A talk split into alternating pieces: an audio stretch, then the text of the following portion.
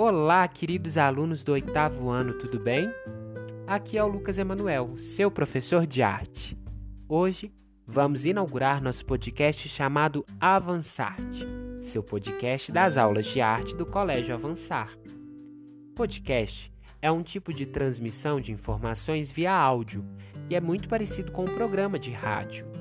Existem podcasts sobre vários assuntos interessantes. Bom, nessa aula nós vamos conhecer o que foi o impressionismo. É um assunto inicial do nosso capítulo 2 que se chama Visitando o Impressionismo e a Arte Naif. O conteúdo desse podcast está registrado no seu livro de arte FTD, nas páginas 21 a 25. Primeiramente, o que foi o impressionismo, hein? Bom, foi um movimento que se manifestou na Europa, especialmente por meio das artes visuais, no fim do século XIX. Os impressionistas rejeitavam que as escolas e artistas da época falavam que era arte. Eles queriam capturar, captar as impressões de percepções da luz, as cores e as sombras nas paisagens. Por isso, pintavam o mesmo quadro em diferentes horários do dia o termo impressionista deriva de uma das obras mais significativas desse movimento, que se chama Impressão Nascer do Sol. É um quadro de Monet.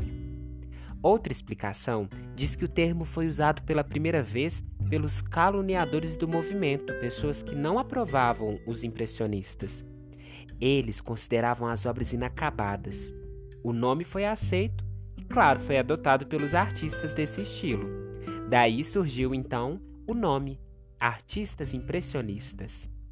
Paul Cézanne, Edgar Degas, Claude Monet e Camille Pissarro foram alguns dos principais artistas impressionistas.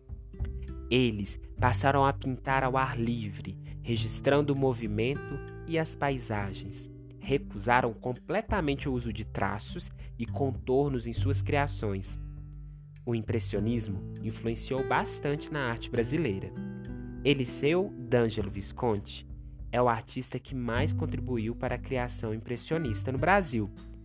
Ele estava cansado das regras também do que era arte, então ele renovou a arte no Brasil ao se inspirar nos artistas impressionistas europeus.